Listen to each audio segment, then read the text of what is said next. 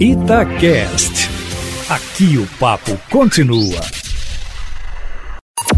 Em cima do papo, com Edilene Lopes.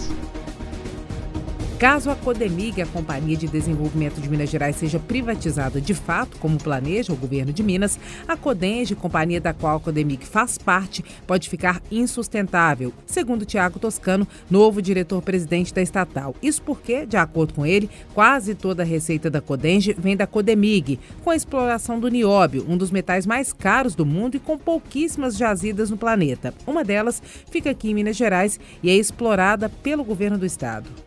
A possibilidade de extinção da Codenge, caso não seja reorganizada, foi tratada em uma reunião com funcionários da companhia na semana passada. A receptividade foi boa, segundo fontes da Itatiaia dentro da estatal, porque ou desestatiza ou então a empresa acaba. A Codenge tem outros bens, outros ativos, como parques de exposição em todo o estado, a exemplo do Expo Minas aqui em Belo Horizonte, o Grande Hotel de Araxá, parques industriais, além da participação societária em vários negócios. A missão do novo presidente Tiago Toscano é organizar a empresa para viabilizar a privatização da Codemig, desfazer dos ativos da Codenge que dão prejuízo e manter a companhia sustentável para que ela não seja extinta. Isso ele fará acompanhado de Eduardo Zimmer Sampaio, que presidiu a Casa da Moeda justamente no processo de preparação para a privatização.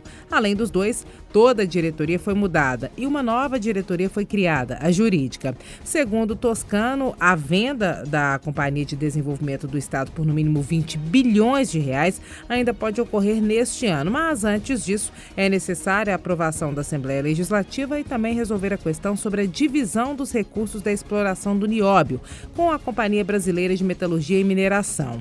O debate sobre a divisão dos recursos entre a empresa privada que executa a exploração e o Estado está no Ministério Público. A suspeita é que o Estado esteja ficando no prejuízo, porque o nióbio que sai da mina do governo é mais concentrado do que o que sai da mina privada, que são vizinhas, e a empresa privada explora as duas. No entanto, a divisão dos recursos vinha sendo feita de forma igualitária, deixando o governo de Minas com menos do que deveria receber, de acordo com os questionamentos. Para Toscano, esses questionamentos não procedem e resolver o impasse é prioridade do governo para a venda da Codemig. A questão é polêmica, meu amigo.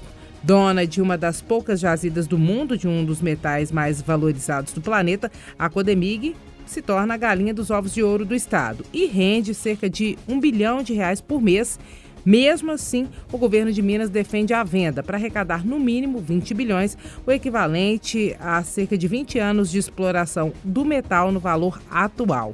Mesmo do ponto de vista de arrecadação a longo prazo, isso parecendo um péssimo negócio, Toscano defende que a entrada desses recursos no momento é fundamental para resolver a crise financeira do Estado e seria também, mesmo se o Estado não estivesse em crise, para investir em infraestrutura. A privatização contempla o pilar liberal do governo Zema de diminuição do tamanho do Estado, meu amigo. Sobre a operação que não ocorreu, aquela de antecipação dos recebíveis do Nióbio, lembra que daria recursos da exploração até 2032 de imediato para o governo de Minas cobrir um rombo no seu orçamento, com valor variando entre 2,5 e 5 bilhões de reais, a avaliação pessoal de Toscano é que era um mau negócio com um deságio muito grande, com uma perda muito grande de recursos. O negócio, como nós acompanhamos, não ocorreu. E para falar um pouco sobre a fila das privatizações no governo do estado, antes da entrada do empresário Salim Matar no governo Zema, o que ocorreu no mês passado, como consultor voluntário na área de privatizações, Toscano cuidava desse planejamento para privatizações, para desestatização. Segundo ele, estudos de viabilidade de desestatização da Copasa, CEMIG, Gasmig, MGS e Coab estão em fase final e devem apontar se o melhor é se desfazer de parte ou do todo de algumas dessas empresas. A entrevista completa, Eustáquio Ramos, com todos os detalhes, com o Tiago Toscano, que é o novo presidente da Codemig Codenja, Companhia de Desenvolvimento de Minas Gerais, está no podcast Abrindo o Jogo de hoje, na página Itacast no site da Itatiaia, meu amigo. É isso, amanhã eu volto, sempre em primeira mão e em cima do fato.